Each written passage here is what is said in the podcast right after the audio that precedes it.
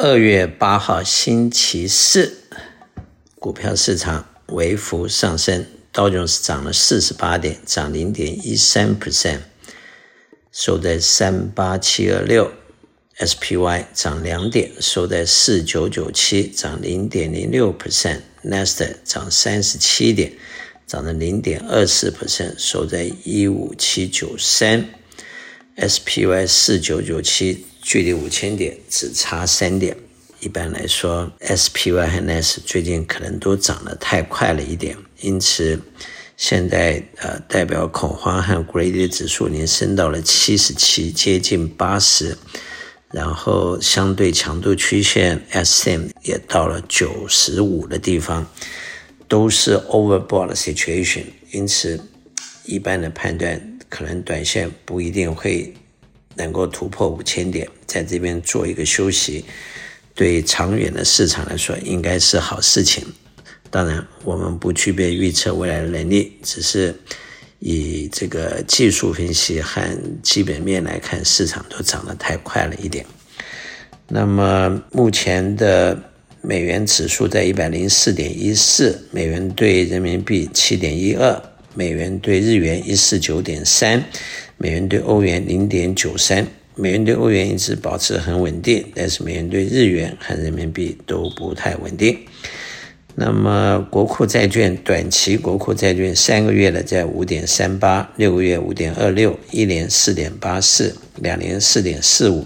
五年四点一二，十年四点一五，三十年四点三五。十年债券四点一五和一年的债券四点八四，两者之间有大约零点七的这个 gap，还是倒挂，不过比前段时间倒挂的这个幅度缩小了。通常倒挂的时候的预示就是经济有下滑的趋势，不过按照目前的状况来看，大概还不至于进入硬着陆，也就是经济衰退大概不会，只是说经济的成长可能会慢慢放缓。用美国经济的 GDP 来看，第四季度美国的 GDP 总体成长了三点三，第三个季度是四点九，第二个季度是二点一，第一个季度是二点二，所以去年一般来讲，美国的经济总体成长有三个 percent 以上，应该是最近来说最好的。但是今年目前按照 MF 预测，美国的经济可能走一点五个到一点七个 percent 的成长会比较差。但是还是正数，不是负数。那么另外来看，就是美国比较大家关心的通货膨胀。以目前的 CPI，就是呃通货膨胀指数来看，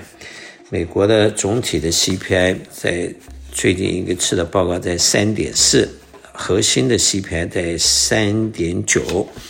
跟上个月的三点一和四点零比起来。CPI 没有明显的下降，其中比较令人担心的其实就是房屋市场以及薪水这一块。呃，简单的说，就是美国的失业率啊非常低，因此人工费呃现在是上升的。同时，虽然利息上升，可是房地产还是挺贵的，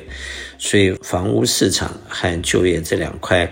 占这个通货膨胀两个大约百分之六七十部分，它是没有什么下降的，下降的反而是一些物价和一些 commodity。因此，从这点来看，CPI 要很快的达到 Federal Reserve 的 two percent 的目标，可能没有这么快。因此，不认为三月份会降利息，一般的判断可能是五六月。那么，以这个 CPI 来看，总体来说，十二月的上升还是零点三。十一月零点一，十月是没有成长，九月是零点四，八月是零点六，上升的幅度有这个缩小的现象，但是并没有完全改善。投资人在目前一方面市场涨得太快，价钱比较高，要居高思维；另一方面，目前有一些固定的回收的和固定 fix 的这种银行的 product。它的回收是不错的，有些在五 percent，有些在五点五，有的在六 percent。那么在没有风险的情况取得固定回收五到六，还是一个不错的 deal。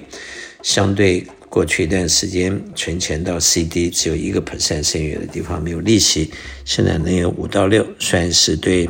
一般的老百姓或者是不太懂的投资人，应该算是一个不错的选择。我是肖银强，我的电话七三九八八三八八八，谢谢。